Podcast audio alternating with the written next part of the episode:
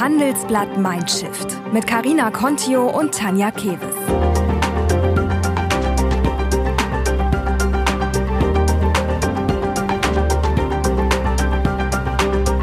Und das hören Sie heute bei Handelsblatt Mindshift. Das ist ja das Tolle an der Kunst, dass sie so frei ist und nicht keinen wirklichen Zweck bedient.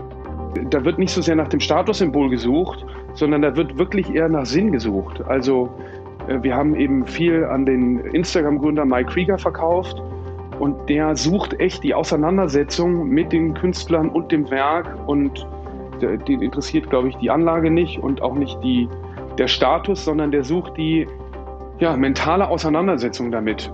Meine größte Fehlinvestition war, mein erst verdientes Geld in, in, in einen Fonds zu investieren äh, vor der Finanzkrise. Und, und da war aber der Fehler deshalb da, weil ich nicht verstanden habe, was die machen. Und das war total äh, eine Lehre, nichts mehr zu machen, was, man, was ich nicht verstehe. Also ich bin jetzt nicht konfessionsanhängig, aber ich glaube schon, dass es irgendwas äh, gibt, was größer ist als wir. Heute sprechen wir mit einem Mann, der seit seinem zwölften Lebensjahr fast blind ist. Ein schlimmer Unfall mit einer Schreckschusspistole zerstörte seine Augen und seine Hände. Seine Hände konnten zwar wiederhergestellt werden, seine Augen zunächst einmal nicht. Erst mit Mitte 30 brachte ihm eine Operation wieder eine bescheidene Sehkraft. Ein Schicksalsschlag, an dem viele andere Menschen sicherlich verzweifelt wären. Nicht aber Johann König. Nach seinem Abitur an einer Blindenschule sagt er sich, jetzt erst recht. Und er gründet seine Galerie. Es lag bei der Familie natürlich auch irgendwie nah. Schließlich war sein Vater Kaspar König Kurator und später Chef des Museum Ludwig in Köln. Seine Mutter Illustratorin, sein Bruder ebenfalls Galerist und sein Onkel war Kunstbuchverleger. Johann König ist quasi in und mit Kunst aufgewachsen. Hm, aber trotzdem. Ja, trotzdem. Ein Blinder als Galerist, wie sollte das denn funktionieren? Wie wollte er die Kunst seiner Künstler einschätzen? Wie bewerten? Indem er sie erfühlt, er spürt, oder sich nur aus Erzählungen ein Bild macht? Machen wir es kurz. Johann König hat es gemacht. Trotz seiner Behinderung ist er seinen Weg gegangen. Heute ist er einer der bekanntesten Galeristen Deutschlands und auch noch ein international anerkannter Kunstexperte. Wir haben mit ihm über sein Leben und seine Arbeit gesprochen. Im Handelsblatt Podcast Mein Shift erzählt er, warum er trotz einiger Tiefschläge immer weitergemacht hat, was seine schlechteste Investition war und warum er sich heute so sehr dafür einsetzt, dass sich das Kunstgeschäft demokratisiert und selbst Start-up-Unternehmer und Fußballstars bei ihm ihre Kunst kaufen. Wenn Sie nach dem Hören Lust auf noch mehr Denkanstöße haben und vielleicht auch selber aktiv werden wollen, möchten wir Ihnen die LinkedIn-Gruppe von The Shift ans Herz legen, die Diversity-Initiative der Handelsblatt Media Group und unser Partner für diese Podcast-Folge. Den Link dazu packen wir Ihnen in die Show Notes. In der Gruppe finden Sie nicht nur alles Wichtige über die Initiative, sondern auch Neuigkeiten, Interviews und Tipps rund um das Thema Diversity knüpfen Sie neue Kontakte und tauschen Sie sich zu aktuellem Diskussionsstoff aus. Wir freuen uns auf Sie. Johann König, willkommen im Handelsblatt Podcast Mindshift. Vielen Dank für die Einladung. Sie stammen ja aus einer sehr kunstorientierten Familie. Ihre Mutter war Illustratorin, Ihr Vater äh, Kurator und Ihr Onkel Kunstbuchverleger.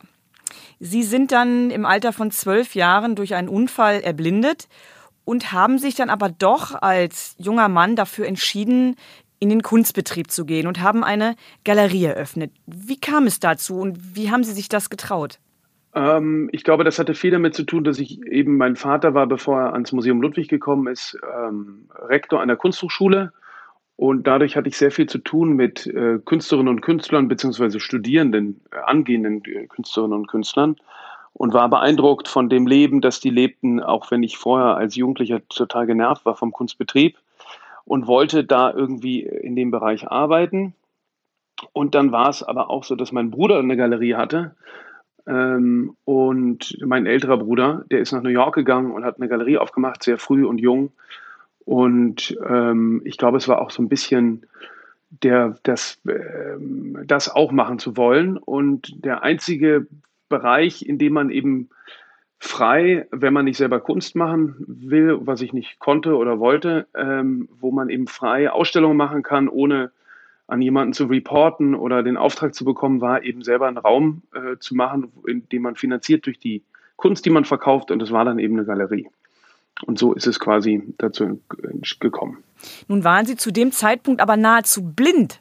Wie kann man sich das vorstellen? Haben Sie, wie haben Sie Kunst dann wahrgenommen? Ich meine, wir nehmen das ja, die meiste Kunst einfach auch optisch visuell wahr. Das fiel ja bei Ihnen raus.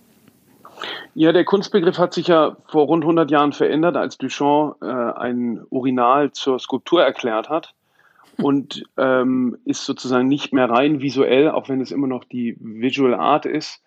Und ich glaube, das kam aber vor allem durch die ganzen Gespräche und Beziehungen, die ich zu Künstlerinnen und Künstlern hatte, die äh, mir da auch vertraut haben, auch weil sie vielleicht gar nicht so viele andere Möglichkeiten hatten und dann immer häufiger das Gespräch mit mir gesucht hatten, wie mache ich was oder wie, was hältst du hiervon? Und ähm, quasi so eine Art Austausch entstand ähm, und über, also es gibt ja Kunstwerke, die erschließen sich auch nur über die Beschreibung, ähm, also quasi Konzeptkunst. Und am Anfang habe ich eben vor allem konzeptuelle äh, Positionen vertreten. Ähm, ich habe mich gefragt, Sie sind ja sehr, sehr jung, haben Sie die Galerie eröffnet, also kurz vorm Abitur, also kurz vor knapp eigentlich am Abend davor, glaube ich, ähm, oder mitten in den Abiturprüfungen. A, hatten Sie keine Angst, dass Sie damit scheitern? Sie haben im Buch geschrieben, dass Sie keinen blassen Schimmer damals vom Kunstmarkt hatten. Ähm, und dann habe ich mich gefragt, wie ist es Ihnen gelungen, sich dann doch tatsächlich durchzusetzen, was Sie ja geschafft haben?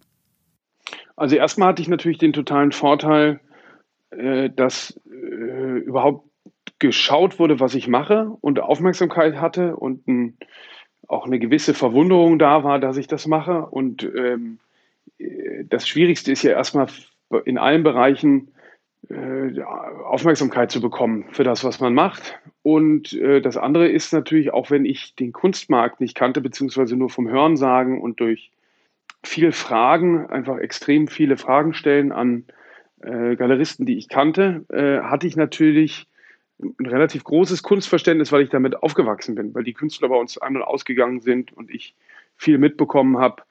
Ähm, ja, das habe ich mich gefragt, gerade so. Ähm, Sie haben ja einen berühmten Familiennamen. War das eher ein Vorteil oder war das eher ein Nachteil in dieser Phase damals? Das war absolut ein Vorteil. Also mhm. das war einmal ein Vorteil, weil ich eben viel wusste und kannte und äh, auch ganz wichtig, weil geschaut wurde, was macht der? Mhm. Es hatte natürlich auch Nachteile, weil ähm, mein Vater auch nicht so ganz unstreitbar ist und ähm, sich auch nicht nur Freunde gemacht hat und da dann auch, ähm, das war mir dann da zum Teil gar nicht so richtig klar, dass ähm, äh, man da dann schnell in eine Kiste geworfen wird. Aber alles in allem würde ich sagen, hat es natürlich absolut Vorteile gehabt. Wie haben Ihre Eltern denn darauf reagiert, dass Sie eine Galerie eröffnet haben? Haben die gedacht, haben die gesagt, super oder oh Gott, wie soll das denn funktionieren? Also von meinem Vater habe ich es geheim gehalten, sofern das möglich war. Der hat das erst kurz vorher mitbekommen. Und meine Mutter hat mich eigentlich immer in allem unterstützt, was ich gemacht habe. Und mein Vater dann auch, aber den habe ich bewusst außen vor gelassen, weil ich mir sicher war, dass der eher versuchen würde, äh, mich davon abzubringen, äh, aber eher aufgrund der äh, väterlichen Sorge ähm, und hat mich dann aber auch unterstützt. Also finanziell nicht besonders, weil die Mittel nicht da waren, aber zumindest emotional. Das mit den Mitteln, ich habe gedacht, Sie, Sie haben ja am Anfang sehr prekäre Jahre auch irgendwie gehabt. Ich fand es beeindruckend zu sehen, wie viel eigentlich letzten Endes übrig bleibt für, für den Galeristen. Ähm, das heißt, Sie haben selber viel investiert, Sie haben sich Geld geliehen von Verwandten, von Ihrem Onkel, um das Ganze aufzubauen. Ähm, was hat Ihnen so die Zuversicht gegeben, dass Sie es schaffen können? Ich glaube, ehrlich gesagt, total, eigentlich die totale Naivität. Ähm, ich hatte gar nicht, ich habe gar nicht ähm, das quasi in der Form überrissen. Ähm, wenn ich das getan hätte, hätte ich es, glaube ich, nicht gemacht ähm, und habe nicht gesehen, ähm, also wenn ich den Markt studiert hätte und überlegt hätte, was muss man, was, wie, zu wann erreicht haben, um es irgendwie zu schaffen, dann hätte ich es gar nicht erst gemacht, sondern das war irgendwie Leichtsinn und dann ähm, ist es natürlich so, wenn man das einmal angefangen hat, das wird jeder äh, Unternehmer, jede Unternehmerin kennen, dann steckt man da irgendwie drin und kommt auch so leicht nicht mehr raus und muss dann irgendwie am Ball bleiben.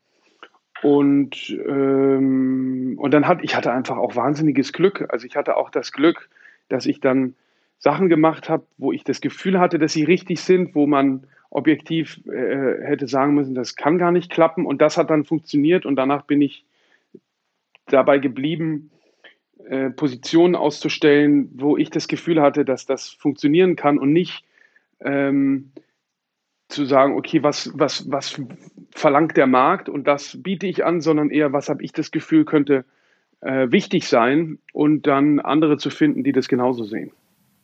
Gab es denn mal in diesen ersten Monaten und vielleicht auch Jahren einen Punkt, wo Sie gesagt haben, boah, das schaffe ich alles nicht, ich, ich, das wird hier nichts? Ja, ganz oft. Also ähm, ich meine, interessant war, als ich 2002 angefangen habe, war quasi der Kunstmarkt in der Krise. Und ähm, ich hatte ja äh, einen Teil meines Startkapitals hatte ich am neuen Markt verdient, was irgendwie eine lustige Geschichte war. Ich hatte meine Großmutter war gestorben und ich hatte das an so einen äh, neuen Marktfonds investiert, der extrem gut äh, performt hat. Und dann, um die Galerie zu gründen, habe ich eben das aufgelöst und kurze Zeit später brach der neue Markt zusammen und damit ja auch äh, ging eine Wirtschaftskrise einher. Ähm, und das ist insofern aber nicht so problematisch gewesen, weil wenn man etwas neu beginnt, ist es sowieso Krise. Am Anfang verkauft man eh nichts und ich hatte natürlich auch Hilfe. Aufgrund meiner Behinderung hatte ich ein, ähm, eine Förderung vom Integrationsamt, die haben mir eine Assistenz äh, quasi als Ausgleichshilfe finanziert.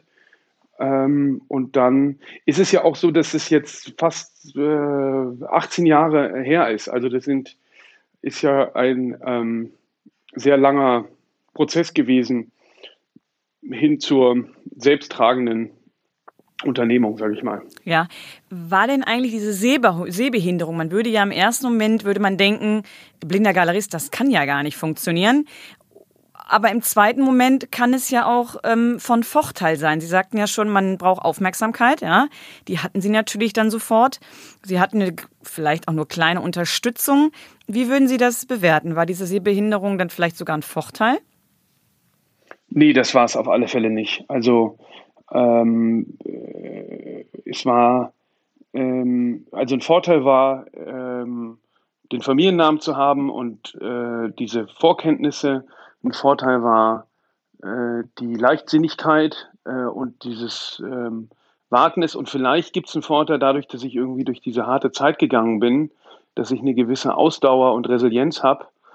Ähm, aber so, ein, so, ein, so eine visuelle Einschränkung ist schon ein starker Nachteil. Es war ganz interessant, ich habe mal den, ähm, ähm, ich habe eben vor der Galerie oder auch am Anfang unheimlich viel Gespräch gesucht zu, ähm, sage ich mal, Veteranen und erfahrenen Leuten. Und der Rudolf Zürner, äh, der Begründer des Deutschen Kunstmarkts, also der, der Kunstmesse in Köln und Vater von David Zürner und ein legendärer Kunsthändler, der sagte dann, er glaubt gar nicht, dass das mit dem schlechten Sehen so ein Problem sei, weil da könnte man sich auch helfen lassen.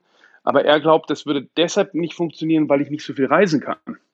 Und weil quasi ähm, die, die Einschränkung äh, zu groß ist, was die ähm, unabhängige Reisefähigkeit angeht. Und da hat er echt einen Punkt. Das habe ich damals überhaupt nicht äh, gesehen. Aber es ist eben äh, besonders äh, anstrengend oder einschränkend, ähm, sich fortzubewegen, wenn man schlecht sehen kann. Und das war ganz interessant, dass er da ähm, äh, quasi eher einen Nachteil sah als äh, auf anderen Ebenen. Wie haben Sie das denn kompensiert? Sind Sie trotzdem viel gereist? Ja, äh, einfach mit ähm, der extra nötigen Energie, würde ich sagen. Hm. Ähm, und, und ich habe auch äh, leider, muss ich sagen, erst spät also am Anfang habe ich eben auch versucht, das so ein bisschen zu kaschieren und gar nicht so offen damit umzugehen, weil ich das auch sehr als Nachteil empfunden habe. Und äh, erst als quasi das so offensichtlich war, äh, bin ich dann offener damit umgegangen. Also ich habe irgendwie ähm, oft versucht, da äh, das so ein bisschen unterm Scheffel zu halten, dass ich eben diese Einschränkungen habe. Ähm, Sie haben im Buch so schön geschrieben, dass ein, auch ein anderer Erfolgsfaktor, nicht nur das viele präsent sein auf vielen Kunstmessen, was natürlich auch total teuer ist, ähm, dass ein anderer Erfolgsfaktor ist, dass man richtig gut angeben können muss. Ähm, ist Ihnen das leicht gefallen? Ist, sind Sie so ein Typ, der gerne auf die, auf die Kacke haut? Ja, es ist eher so, dass man irgendwann merkt, wie, und das ist vielleicht auch der Vorteil, ähm, des einerseits Insiders und andererseits totalen Outsiders, der gar nicht vorgeprägt ist durch die Lehre in der Galerie oder Praktikas oder ähm, Mitarbeit, dass ich eben äh, gemerkt habe, dass eine, ein Teil der Ökonomie ist eben ähm, über, ja, wie soll man sagen, Identifikations, äh, andere Identifikationsfiguren, ob das Museen oder Sammler sind, zu operieren und ein, weil das Kunst ist ja sehr subjektiv und äh, wenn ich aber ähm, quasi Bezugspunkte an die Hand gebe, die ähm, äh, Vertrauen äh, vermitteln, also Museen oder äh, prominente Sammler, hilft das äh, Unentschlossenen eine Entscheidung zu treffen. Und, äh, und das war eine Erkenntnis. Und dass ich dann gemerkt habe, je stärker man das bemüht, es muss natürlich stimmen, man darf nichts behaupten, hm. aber je stärker man das bemüht, desto ähm, schneller kommt es zum Erfolg. Und eine andere äh, Erkenntnis war, ähm, dass über die inhaltliche, äh, über, das, über die Kunst an sich es sehr schwierig ist, ähm, Öffentlichkeit oder Presse zu generieren und dass man das eben immer verbinden muss mit ähm, äh, Geschichten, die die Leute dann irgendwie interessieren, ob das familiäre Sachen sind oder ähm, irgendwie andere Narrative, die da mit einspielt, aber das immer äh, in Kombination, um die Inhalte der von mir vertretenen Künstlern zu vermitteln, äh, dass das irgendwie funktioniert. Und, und, und dann glaube ich auch noch zuletzt äh, mehr Transparenz und Offenheit und Einblick gewähren in, äh, in das Geschäft, ähm, weil das Vertrauen schafft. Und das ist etwas, was ich überhaupt nicht verstehe, warum, und ich glaube, da, da, steht der Kunstmarkt sich selber total im Weg, dass er ähm, äh, so ein Closed Shop sein will und so nur Insider verstehen, wie es funktioniert und gar nicht die Bemühung da ist, ähm, äh, da transparenter zu werden, weil nur dann kann man wachsen, wenn man ähm, äh, mehr Leute daran teilhaben lässt, wie funktioniert es, wie entstehen Werte, wie entstehen Karrieren, wie entsteht eine Öffentlichkeit. Und das verstehe ich aber bis heute auch nicht, warum das nicht mehr äh, Kolleginnen und Kollegen irgendwie forcieren. Ja. Wir haben uns auch gefragt, wie führen Sie eigentlich Verhandlungen? Ja, im Kunstmarkt geht es ja viel um auch die richtige Preisfindung und so weiter. Gestik, Mimik, äh, Gesichtsausdrücke, das nehmen Sie ja, glaube ich, nur sehr beschränkt wahr. Äh, wie machen Sie das? Vielleicht ohne direkten Blickkontakt mit dem Verhandlungspartner? Also zum einen ist es natürlich so, dass man auch über die Stimme viel mitbekommt. Ähm, das andere ist aber auch, dass ich ja ganz viel gar nicht alleine mache. Also wir ähm, sind ein Team von über 40 Leuten mit Verkaufsteam und Logistik und Event und Rezeption und weiß nicht was alles. Und die machen natürlich einen Großteil. Äh, und ansonsten ist der Kunstmarkt auch weitestgehend ein Nachfragemarkt. Also äh, wir haben ja die äh, privilegierte Situation, dass wir ganz oft einfach aussuchen können, an wen wir was verkaufen. Und ähm, da dann die Personen oder Institutionen wählen, die für die weitere Wertentwicklung und Rezeptions ähm, Geschichte und Entwicklung am geeignetsten äh, sind. Den Punkt finde ich total interessant. Also Kunst als Geldanlage oder Rendite. Sie sagen ja, Sie können sich aussuchen, an wen Sie verkaufen. Das war mir selber zum Beispiel auch gar nicht klar, dass das eine Rolle spielt. Also ich würde jetzt als Unternehmerin denken, ich bin froh, wenn überhaupt jemand das kauft für den Preis, den ich so vorgesehen habe. Äh, aber das scheint ja doch ein Thema zu sein, wenn man so auf die gewünschte Wertentwicklung blickt, oder?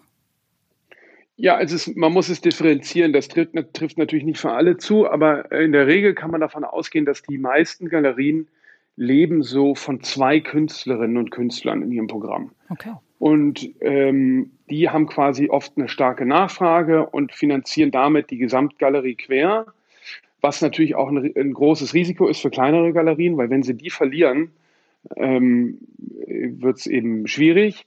Und wir haben Gott sei Dank immer äh, durchgehend fast die Lage gehabt, dass ungefähr ein bisschen mehr als die Hälfte unserer vertretenen Künstlerinnen und Künstler ähm, ziemlich profitabel waren und damit aber dann auch die Möglichkeit war, eben zu investieren und zu wachsen und, ähm, und ähm, auch die anderen Positionen zu finanzieren, die dann irgendwann nachrücken und auch an Relevanz gewinnen. Und das hat aber, glaube ich, auch was mit einer relativ ja, aggressiven oder mh, mm, aktiveren Positionierung am Markt zu tun. Ich habe keine Scheu vom Sekundärmarkt, also es gibt eben den Primärmarkt, da verkaufen Galerien und Künstler ähm, äh, das erste Mal. Und ähm, der Primärmarkt wird getrieben vom Sekundärmarkt, das ist quasi der Zweitverkauf. Und, ähm, also das sind ähm, auch Sammler, die dann quasi wieder verkaufen oder was, wenn man jetzt genau, gar keine Ahnung das sind Sammler, die wieder verkaufen, mhm. Unternehmenssammlungen, die wieder verkaufen.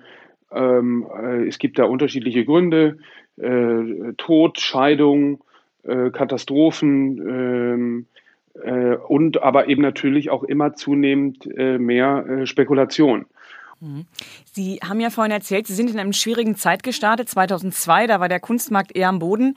Nun haben wir bei den letzten zehn Jahren, kann man sagen, einen unendlichen Aufstieg nahezu erlebt. Ähm, wie sind so jetzt gerade Ihre Wahrnehmungen? Äh, Corona-Krise ist ja das eine, aber es gibt ja auch noch andere äh, Tendenzen. Äh, wie zuversichtlich sind Sie, ähm, dass es so positiv weitergeht und dass Sie dann auch weiter davon profitieren können? Also erstmal sind die Rahmenbedingungen in Deutschland äh, so schlecht, wie man sie sich gar nicht vorstellen kann, was die Bürokratie und die ähm, ähm, Abgaben angeht. Also wir haben eben ein Folgerecht. Das heißt, wenn ich ein Kunstwerk wieder verkaufe, bekommt der Künstler äh, Prozente, äh, was auch total in Ordnung ist. Aber das ist eben äh, in den USA äh, und in der Schweiz nicht so. Und das ist natürlich dann ein Wettbewerbsnachteil. Dann haben wir in Deutschland die KSK, was auch eine wichtige Errungenschaft ist. Aber äh, auch die ist ähm, einzigartig. Also das sind dann nochmal rund 5% Abzug, äh, die die Schweizer und Amerikaner und äh, andere EU-Länder nicht kennen. Ähm, und das ist einfach erstmal ein großer Wettbewerbsnachteil. Jetzt haben wir natürlich Vorteile gesehen, gerade in der Corona-Krise im Vergleich äh, zu den, sage ich mal, ultraliberalen ähm, Ländern, äh, auf die wir natürlich auch stolz sein können die uns zum Beispiel jetzt äh, echte Chancen geboten haben, weil wir konnten jetzt aufgrund der ganzen ausgefallenen Messen, haben wir unsere eigene Messe gestartet, wo wir eben Arbeiten aus dem Primärmarkt und Sekundärmarkt äh, gemischt anbieten, also von anderen Galerien, ähm, von unseren eigenen Künstlern, von Sammlern, Privatsammlern, institutionell, also Unternehmenssammlungen. Und ähm, das haben wir jetzt gerade zum zweiten Mal gemacht und es war sehr erfolgreich. Und wir haben ähm, uns quasi diesen Lockdown, äh, haben den genutzt, um äh, auf Instagram äh, Gespräche zu führen, Künstler zu besuchen und konnten dadurch irgendwie uns neue Kommunikationskanäle erschließen, die sehr gut funktionieren und eben A, Kunst vermitteln äh, auf einer breiten Ebene und aber auch dem kaufenden Publikum das näher bringen, äh, weil man muss immer erstmal alles vermitteln, bevor man es verkaufen kann. Also ich bin eigentlich ganz äh, zuversichtlich, was die Zukunft angeht. Hm. Jetzt haben Sie, ähm, ich glaube, so die, dieser Lockdown hat ja gezeigt, dass man auch Kunst verkaufen kann und in der Szene aktiv und auch erfolgreich sein kann, ohne dass man diesen ganzen Messezirkus irgendwie mitmacht. Also Sie haben jetzt einfach die Messe zu sich nach Hause geholt. Werden Sie das in Zukunft so beibehalten? Also dass Sie quasi auch aus Umweltgründen vielleicht irgendwie die Reisetätigkeiten einschränken? Ja, das ist interessant, was Sie sagen, weil ich glaube, dass sobald, also ich glaube, dass Corona unser Verhalten nachhaltig verändern wird hm. auf vielen Ebenen. Und wenn das aber vorbei ist und dann selbst die Messen wieder möglich sind, wird man sich wieder fragen, äh, jetzt gucken wir zwei Jahre zurück. Wir haben das irgendwie ohne Messe geschafft. Warum sollen wir das überhaupt noch machen? Und die Umwelt ist auch noch da. Ja. Und dann ist es ja so, dass wir alle immer merken, wir sind immer in den Märkten am äh, stärksten, wo wir herkommen weil da sind die Beziehungen am äh, intensivsten, da sind die Künstlerinnen und Künstler am bekanntesten. Und wenn wir jetzt in die Daten schauen und gucken, wohin haben wir denn eigentlich in Miami verkauft oder in Hongkong, dann war das ganz oft, dass wir das immer wieder zurück in die Region verkauft haben, wo es eigentlich herkommt. Und warum dafür dann diesen Kosten- und, und ähm, CO2-Aufwand, sage ich mal, betreiben? Ähm, vor allem ist es auch so, als ich die Galerie angefangen habe, war der Status einer Galerie stark davon abhängig, ob sie zugelassen ist auf der einen oder anderen Messe. Und ich glaube, dass das zunehmend aufhört und quasi diese Filterfunktion von Messen ähm, immer, immer schwächer wird.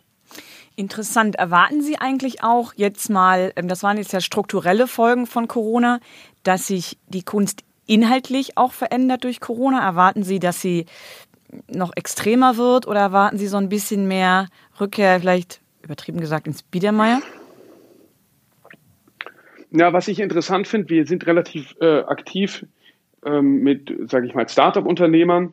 Und da dachte ich am Anfang natürlich, die interessieren sich irgendwie für äh, technologische Kunst, aber das ist total quasi fehlgegriffen, sondern die sind total interessiert an eher meditativen Unikat, ähm, also quasi, wo es irgendwie um die körperliche und sinnliche Erfahrung geht, vor einem Agnes Martin-Bild oder einem Unkawara oder äh, quasi einer ähm, Bleistiftzeichnung oder so, die irgendwie eine Erhabenheit vermittelt.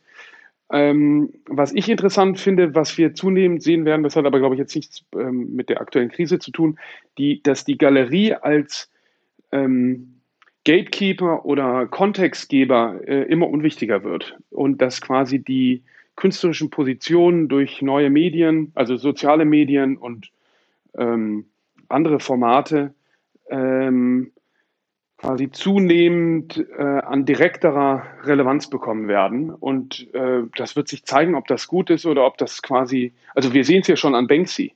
Das hat für mich ähm, äh, wenig äh, mit Kunst eigentlich zu tun, aber ähm, irgendwann durch die äh, Auktionsergebnisse und dann auch durch die Besucherzahlen, die dann so Positionen in Museen ähm, erzielen und die haben ja auch Druck und müssen irgendwie Einnahmen generieren, ähm, kommt das dann irgendwann doch in den Kanon und äh, wird, sage ich mal, salonfähig.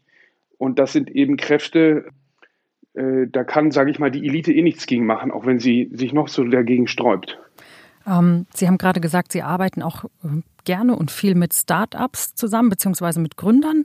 Ähm, das finde ich, ähm, finde ich interessant, dass die sich wiederum für sehr moderne Kunst äh, interessieren, vielleicht auch. Und ähm, auf der anderen Seite ist das ja auch was Typisches, dass Unternehmer sich in ihren Chefbüros mit Kunstwerken schmücken. Ähm, ähm, mit denen arbeiten sie auch zusammen. Wie kann ich mir das vorstellen? Also, oder was, was, äh, wie unterscheidet sich das? Es, gibt es eine andere Generation von Unternehmern, denen Sie andere Kunst empfehlen als den Startup-Gründern? Ja, ich glaube, interessanterweise ist das gar nicht, ähm, äh, da wird nicht so sehr nach dem Statussymbol gesucht, sondern da wird wirklich eher nach Sinn gesucht. Also, äh, wir haben eben viel an den Instagram-Gründer Mike Krieger verkauft und der sucht echt die Auseinandersetzung mit den Künstlern und dem Werk. Und ähm, äh, das ist, den interessiert, glaube ich, die Anlage nicht und auch nicht die, der Status, sondern der sucht die ähm, ja, mentale Auseinandersetzung damit. Und das ist ein, ähm, mh, wobei so weit weg ist das jetzt, unsere, unsere Hauptkunden sind ja mittelständische Unternehmer, die, glaube ich, auch ein so weit weg ist das auch nicht vom Künstler. Also die sind zum Teil ja äh, relativ verwandt in ihren äh, Herangehensweisen. Die haben irgendwie eine Vision, eine Idee, äh, an der halten sie fest, an der arbeiten sie, die, die, die, die forcieren sie und äh, irgendwann kommt es zum Erfolg. Und so ähnlich ist es ja beim Künstler auch. Also der muss ja erstmal sich selber finden und dann, wenn er das geschafft hat, andere finden, die ihm da irgendwie ähm, äh, zustimmen und das äh, auch diese Vision teilen. Ähm, ist es beim Künstler nicht oft so, dass er quasi produziert, ohne dass es dafür eine konkrete Nachfrage gibt und der Unternehmer produziert und weiß, aber die wollen die Sachen haben, die ich mache? Ja, äh, äh, äh, im, im, im, fortlaufenden Prozess schon, aber ganz oft am Anfang ja nicht. Mhm. Also da, da ähm, hat man ja irgendeine äh, Vision und setzt die um. Ähm, äh, und hofft irgendwie drauf, dass es da jemanden gibt. Na klar ist das natürlich alles, das ist ja das Tolle an der Kunst, dass sie so frei ist und nicht ähm, äh, keinen wirklichen Zweck bedient oder äh, Funktion. Vielleicht war das jetzt auch ein bisschen weit hergeholt. Ähm, aber ich habe auf, vielleicht ist es dann auch eher, ähm, eher auf mich bezogen, ähm, dass ich das Gefühl habe, ähm, viele Unternehmer schätzen oder auch Unternehmerinnen schätzen unsere Herangehensweise aber vielleicht macht die Parallele auch nicht so viel Sinn. Aber ähm, interessant ist auf alle Fälle festzustellen, bei, sage ich mal, Leuten aus der New Economy oder eben aus dem Digitalbereich, dass die eher nach ähm, handwerklichen Originalen, äh, handwerklich ist auch falsch, aber eben ähm, individuellen Begegnungen suchen als jetzt irgendwie technischen Errungenschaften oder so. Ja, als Galerist müssen Sie im gewissen Sinne auch ein kreativer Unternehmer sein. Sie haben 2015 in einer ehemaligen Kirche in Berlin-Kreuzberg Ihre Galerie eröffnet in St. Agnes. Hat Sie dieser Ort besonders gereizt? War das auch die Kalkulation, ähm, dass man in so einen geweihten Ort geht? Also der wurde ja dann wahrscheinlich entweiht, aber ähm, was war da so der Hintergedanke oder hat sich das einfach so ergeben? Nee, das war, äh, ich kam an einen Punkt, wo ich dachte, entweder ähm, mache ich die Galerie jetzt auf einem Niveau, wo sie wirklich Bedeutung bekommt und wo man Ausstellungen machen kann, die nachhaltig äh, Wirkung haben für die künstlerische Karriere.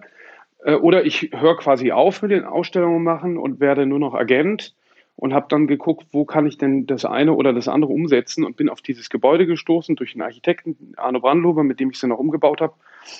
Und äh, das äh, spielt ganz gut ein zu dem, was ich eben gesagt habe, mit dem Erfahrung und dem, mit dem sozusagen Erlebnis und ähm, Encounter mit Kunst. Und diese Kirche, ehemalige Kirche, ist eben ein echtes physisches Erlebnis, in dem die Kunst auch nochmal anders wirkt als jetzt in so weißen Museumsräumen oder weißen Galerieräumen, weil wir versuchen eben ohne weiße Wände auszukommen, sondern es ist diese brutalistische Spritzputz-Architektur, in der dann die Kunst eben nochmal anders wirkt und ähm, ein echtes Erlebnis darstellt. Und ich glaube, das hat auch viel mit dem Erfolg zu tun. Jetzt wohnen Sie auch noch äh, oben drüber, ist das richtig? Ja, wir wohnen quasi daneben, ähm, wo der Pfarrer äh, gelebt hat. Also wir, wir haben quasi die, eigentlich die gesamte Kirchenanlage so übernommen, wie sie war, mit Innenhof und ähm, Gemeindesaal und ähm, im ehemaligen Kindergarten ist jetzt die New York University mit ihrer Kunstabteilung als Mieter eingezogen äh, und es ist so ein kleiner Campus entstanden. Ist das für Sie in irgendeiner Art noch ein spiritueller Ort? Sind Sie gläubig? Äh, also ich bin jetzt nicht konfessionsanhängig, aber ich glaube schon, dass es irgendwas äh, gibt, was größer ist als wir. Ähm, und ja, irgendwie eine gewisse, also ich bin noch nicht spirituell, aber die, die, das Interessante ist ja, dass, dass Kirchen quasi für den puren Raum geschaffen sind und ähm, ein, äh, ein irgendwie Erlebnis evozieren sollen. Und das ist ja bei Museen oft auch so oder im Negativbeispiel vielleicht oft bei Firmenzentralen, wo dann irgendwie die Lobby so äh, gestaltet ist, dass sie den Besucher erstmal irgendwie klein macht oder irgendwie so ein, so ein, so ein äh, Machtgefühl ausstrahlt oder so. Äh, und da ist es eben äh, bei Kirchen so, dass es um die um das Spüren von sich selbst geht oder sowas. Und das, funkt, das ergänzt sich eben hervorragend. Ja, also dieses, dieser Gang in diese Kirche, diese Investition in die Kirche, würden Sie sagen, das war schon erfolgreich und an der werden Sie äh, weiter festhalten, ja? Also das war für uns der absolute Glücksgriff. Das okay. habe ich gar nicht mhm. vorhergesehen. Das war eben auch ganz knapp. Äh, das wär, hätte auch schief gehen können äh, weil ich noch nie so einen riesen äh, Umbau gemacht habe. Ja. Aber das war äh, die beste Entscheidung, die wir äh, je äh, treffen konnten. Okay, von der besten Investition vielleicht dann zur schlechtesten. Was war denn Ihre größte Fehlinvestition? Hand aufs Herz. Also was verdrängt man ja dann immer. ähm, Oder vielleicht auch Fehlinterpretation in einen Künstler, wo Sie sich äh, mehr erwartet haben, persönlich wie inhaltlich. Also vielleicht rückblickend, aber hinterher ist man natürlich immer schlauer, fragt man sich, ob es wirklich immer nötig war, diese, also wir haben relativ, wir haben ja vor Corona schon aufgehört, diese ganzen Messen mitzumachen, ähm, weil wir irgendwie das Gefühl hatten, es ist, steht nicht mehr im Verhältnis. Äh, also die, mein größt, meine größte Fehlinvestition war, mein erst verdientes Geld in, in, in einen Fonds zu investieren äh, vor der Finanzkrise. Und, und da war aber der Fehler deshalb da, weil ich nicht verstanden habe, was die machen. Und das war total äh, eine Lehre, nichts mehr zu machen, was man, was ich nicht verstehe. Ähm, und deshalb ist mir auch so wichtig, quasi Einblick zu gewähren, wie der Kunstmarkt funktioniert und wie die Mechanismen funktionieren, damit Leute das verstehen und ähm, äh, eben teilhaben können. Vielleicht war das sozusagen die, das war der größte finanzielle Verlust und es war aber auch die, die vielleicht die wichtigste Erkenntnis, weil ich da gemerkt habe, ähm, ich mache nicht nochmal was, was ich nicht verstehe. Apropos nicht verstehen, ich habe eine persönliche Frage. Wenn ich jetzt ja. äh, gar keine Ahnung habe von Kunst, würde mich aber gerne äh, in dieses Gebiet reinbewegen und vielleicht auch äh, investieren. Also wie gehe ich da ran? Es gibt ja auch bestimmte Galerien, wo ich wahrscheinlich mit meinen Sneakern und so überhaupt nicht ernst genommen werde. Gibt es da vielleicht auch bestimmte Codes oder so? Wie würde ich das anstellen? Also ich glaube, der erste Schritt ist erstmal, dass man guckt, äh, was spricht zu einem, was interessiert einen überhaupt. Ähm, und dann, äh, glaube ich, sollte man sich von diesen Codes, äh, es gibt natürlich wie in allen Industrien irgendwelche Codes, aber äh, auf, auf Schuhwerk ist das definitiv nicht ähm, reduziert. was sind denn so klassische Codes? Naja, also wir haben jetzt zum Beispiel viel an, an Bundesligaspieler verkauft und die kamen dann und haben sich eben Sachen angeguckt und haben dann gefragt, das war dann ein Ölbild und dann äh, sagte die Laura Athanasio, meine Senior-Direktorin, das ist eben Unikat. Und dann meinte der, was ist denn ein Unikat? Okay. Ähm, und, uh, und warum, warum gibt es denn nur einmal? Warum macht er nicht mehrere davon? Würde ich mal von ausgehen, dass viele Kolleginnen und Kollegen mit den Augen rollen, aber ich finde, am Ende sind diese ganzen Fragen total berechtigt, weil woher soll, woher soll man das denn wissen, wenn man nicht irgendwie äh, in der Familie König groß geworden ist. Genau damit zu tun hat und, und äh, das Interesse alleine ist erstmal die, die Hauptvoraussetzung. Weil es kann ja auch sein, dass es einen überhaupt nicht interessiert, was auch, finde ich, vollkommen in Ordnung ist. Also wir versuchen, so viele Menschen wie möglich dazu zu bringen, sich mit Kunst zu beschäftigen, aber vollkommen ergebnisoffen, gar nicht damit die irgendwas kaufen, sondern dass die gucken, bringt mir das was in meinem Leben? Sagt mir das was? Äh, äh, löst es irgendwelche Gefühle aus? Und wenn es nicht so ist, ist das auch vollkommen in Ordnung, weil, weil äh, die Leute gehen ja auch nicht ins Theater und sagen, verstehe ich nicht oder, oder klar sagen sie es, aber sie, äh, die, die, Kunst ist jetzt nicht dafür da, verstanden zu werden, sondern irgendwie ähm, der, der, der erste Austausch ist das Wichtige und dann kann man irgendwie gucken, interessiert mich eher das. Viele fangen ja an, deshalb haben wir zum Beispiel auch mit dem Editionsgeschäft angefangen, was ich oft gar nicht so interessant fand. Übrigens auch eine dachte, Edition mit dem Handelsblatt zusammen. Genau, eine Edition mit dem Handelsblatt, mhm. weil ich gemerkt habe im Gespräch mit vielen Sammlern, dass die den Weg in die, in die Kunst über Editionen äh, gefunden haben, weil das waren dann, weiß ich nicht, namhafte Künstler, deren Ausstellungen die gesehen haben als Student oder so und dann haben die das gekauft, ähm, weil das konnten sie sich leisten und da haben sie dann eine emotionale Verbindung zu gehabt oder eine Erinnerung und dann führte das irgendwann zur, äh, zu einer Sammlung oder viele fangen mit Fotografie an. Ganz viele Sammler sind ja nicht mehr an der Stelle, wo sie mal angefangen haben und deshalb ähm, ist, glaube ich, Hauptsache man beschäftigt sich damit auf welche Art auf Weise, äh, welcher Weise auch immer äh, und guckt dann, ob einen das irgendwie weiterbringt oder nicht und wenn es einen nicht weiterbringt, ist es auch in Ordnung. Sie sind ähm, selber ja auch total umgeben von Kunst. Jetzt, wenn ich äh, mir den privaten Johann König anschaue, gibt es ein Kunstwerk, das Sie niemals hergeben würden? Äh, ja, es gibt ein äh, Datumsbild von Unkawara, ähm, das ähm, ich, glaube ich, niemals hergeben würde, weil ich da sehr viel ähm, also das ist ein amerikanisch-japanischer Konzeptkünstler, der hat äh, fast an jedem Tag ein Bild gemalt, immer mit dem Datum des jeweiligen Tages. Und äh, seine, den, mit dem bin ich groß geworden. Er hat oft bei uns zu Hause Bilder gemalt. Ähm, und äh, auch, ich glaub, glaube, auch seine Arbeit hat mir äh, in schwierigen Zeiten, also auch im Unfall, äh, nach dem Unfall im Krankenhaus geholfen. Welches Datum hat so, er gemalt? Äh, das weiß ich sogar tatsächlich nicht. Ähm, ich glaube, es ist der 4. Oktober 79. Es ist ein Datum vor meinem Geburtstag. Aber es ist eben so, dass ich dieses Bild ähm, äh, von ihm bekommen habe. Ich hatte zwei. Eins musste ich verkaufen, um, das, um die Kirche zu finanzieren.